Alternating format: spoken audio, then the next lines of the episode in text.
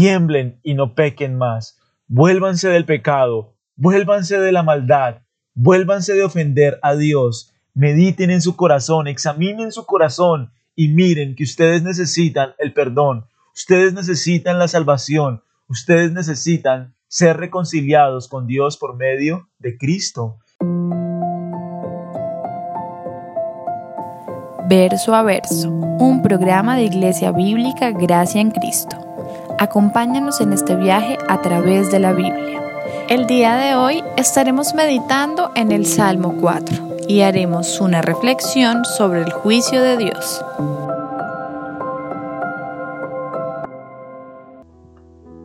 Nos encontramos estudiando la segunda sección del Salmo capítulo 4, donde David llama a sus enemigos y a los enemigos de Dios a arrepentirse.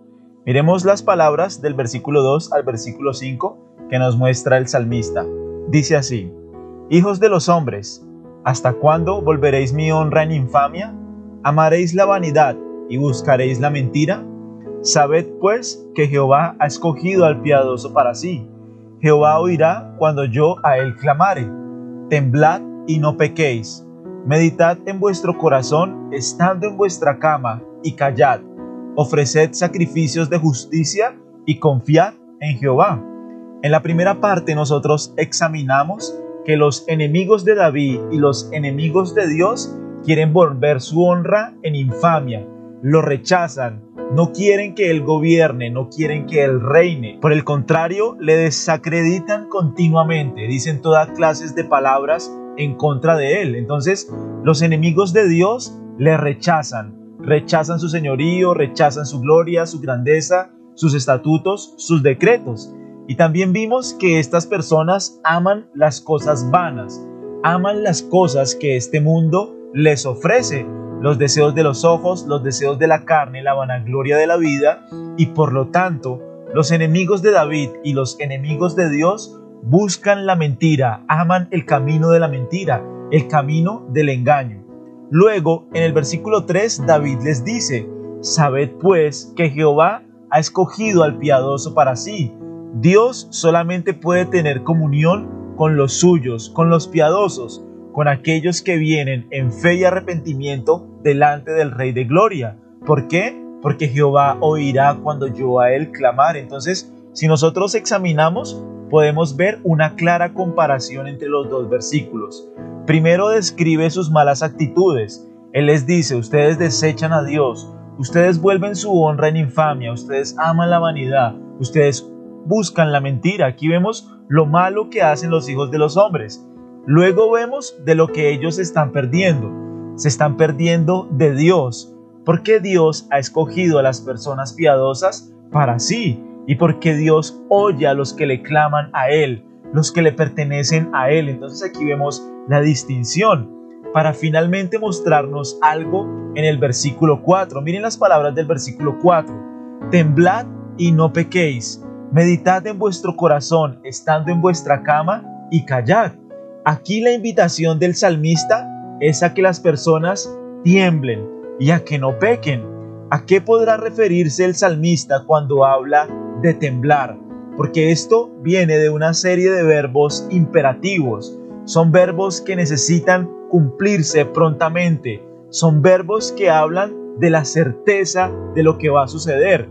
Y él les dice, temblad. Ustedes deben temblar y no pecar Ustedes deben temblar y meditar en su corazón estando en su cama y callar. La pregunta que quiero hacerles en esta mañana es por qué estos enemigos y por qué estas personas rebeldes deben temblar. Pensemos en eso. ¿Por qué David les dice, oigan, tiemblen? Ustedes deben estar perturbados, es una especie de paralelo. Ustedes deben llorar, deben gemir, ¿Por qué las personas deben temblar? ¿Por qué David le dice eso a sus enemigos? Y es fácil, porque aquellos, miren, aquellos que van en contra de Dios, que van en contra de sus preceptos, que van en contra de lo que Él ha establecido, finalmente tendrán que estar delante del Rey de Gloria para ser juzgados.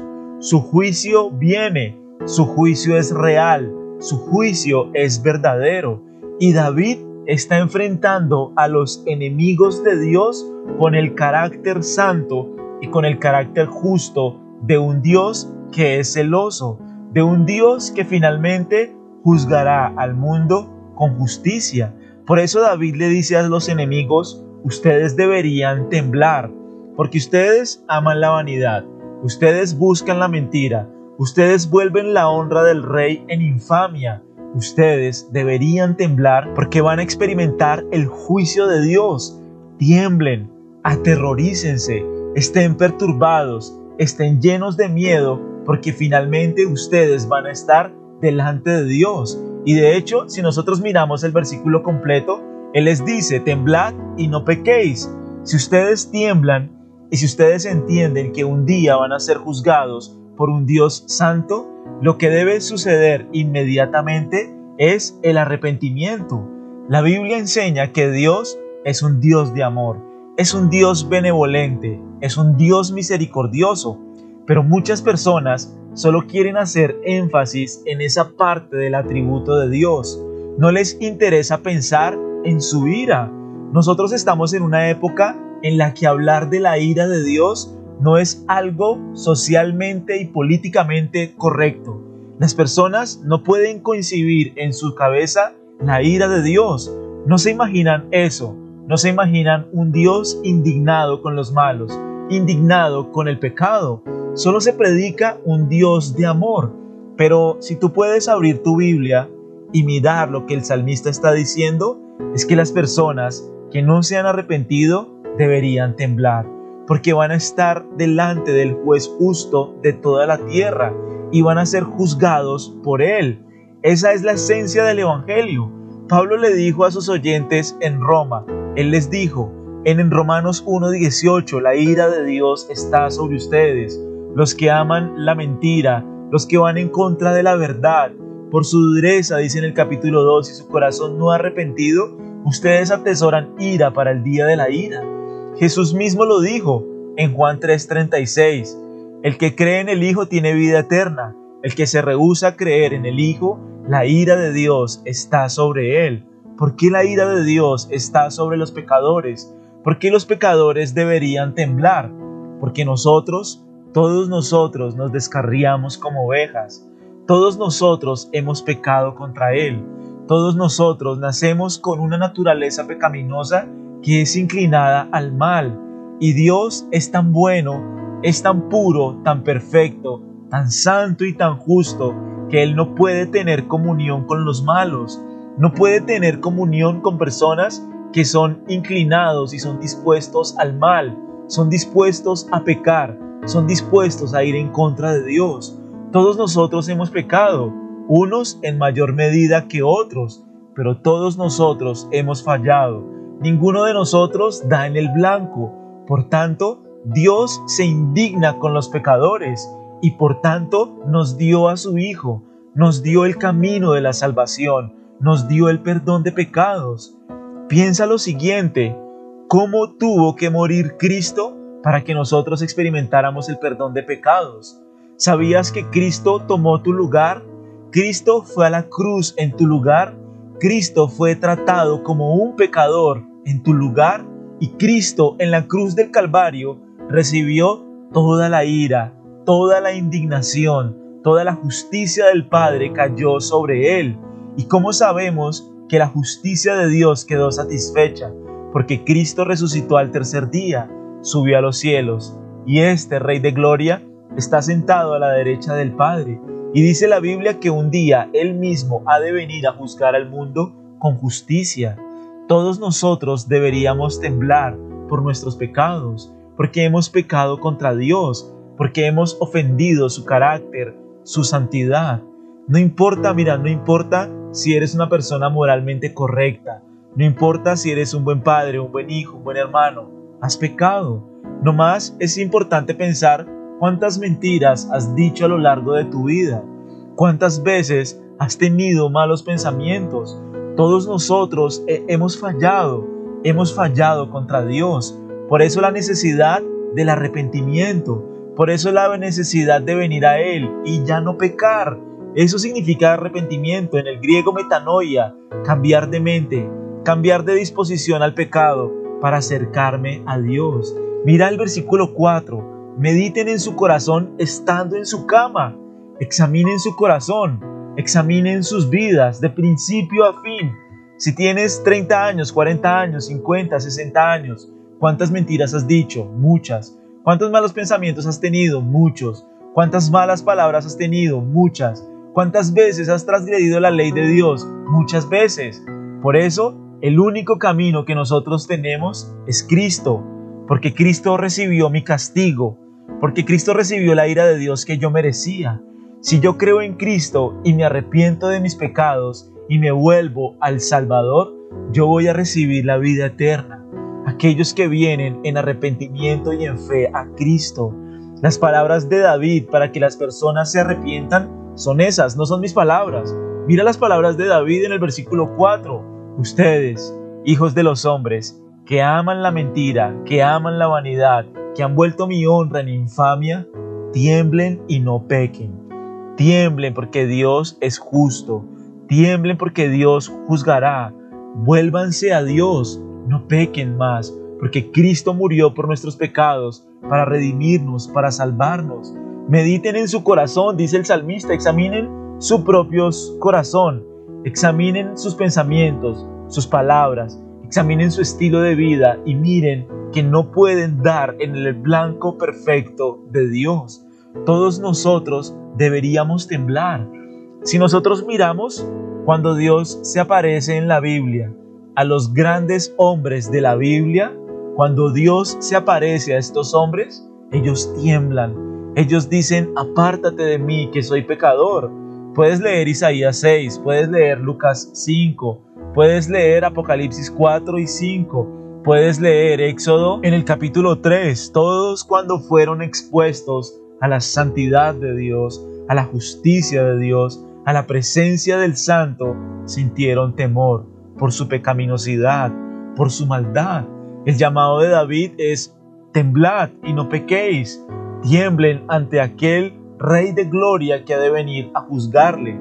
Pero también este Rey de Gloria ha provisto un camino de salvación, un camino del perdón de pecados, un camino de arrepentimiento, un camino para que todos aquellos que han pecado con Él sean reconciliados por medio de la cruz.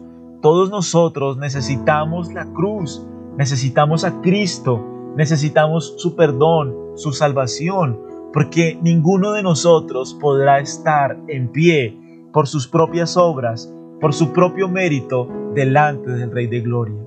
Hoy en las iglesias, en muchas iglesias, le dicen a la persona, repite conmigo esta oración y vas a entrar al cielo. O bautízate y vas a entrar al cielo. Y es mentira, es mentira. Ninguna de esas cosas es verdad. Los bautizados no entran al cielo por solamente estar bautizados.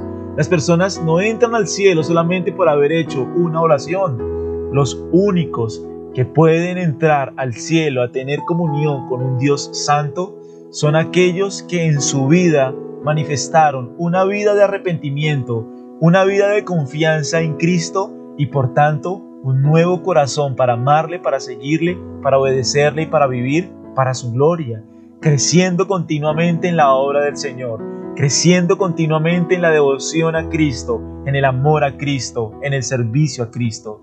David está llamando a sus enemigos al arrepentimiento y él les dice, tiemblen y no pequen más, vuélvanse del pecado, vuélvanse de la maldad, vuélvanse de ofender a Dios, mediten en su corazón, examinen su corazón y miren que ustedes necesitan el perdón, ustedes necesitan la salvación, Ustedes necesitan ser reconciliados con Dios por medio de Cristo. Que Dios nos guíe, que Dios nos ayude en esta mañana a examinar nuestras vidas, a examinar nuestra necesidad de Cristo, del Cordero que murió por nuestros pecados. Mira, en Cristo hay perdón, en Cristo hay salvación. Como lo diría un gran teólogo, todo pecado, todos tus pecados, todos tus pecados van a ser castigados. Tú eres el que determina dónde van a ser castigados tus pecados. Porque tus pecados pueden ser castigados en la cruz del Calvario. Si tú te arrepentiste y pusiste toda tu fe en Cristo y sometiste tu vida a la Biblia, a la Escritura, y toda tu vida depende de la persona de Cristo, tienes salvación, tienes el perdón de pecados, tienes vida eterna. Pero si tú rechazas a Cristo, rechazas al Cordero y prefieres amar a este mundo, amar la vanidad, buscar las mentiras, buscar tu propio camino, tus pecados van a ser castigados eternamente en el infierno. O tienes vida eterna o tienes muerte eterna. O tienes salvación o tienes condenación. O tienes redención o, obtienes ira eterna. Tú eliges. Estás en la tierra para elegir el camino que quieres. Dios, el Dios de amor, el Dios de misericordia, el Dios de toda gracia, ha dado a su Hijo Jesucristo para que todos aquellos que tiemblan delante de Dios puedan venir a Cristo a recibir el perdón de pecados, vida eterna, vida nueva, eres nueva criatura, salvación, el gozo eterno de Dios, solamente por venir a Cristo. Pero aquellos que rechazan al Hijo de Dios, a la segunda persona de la Trinidad, tiemblen Tiemblen porque un día han de estar delante del Dios Santo.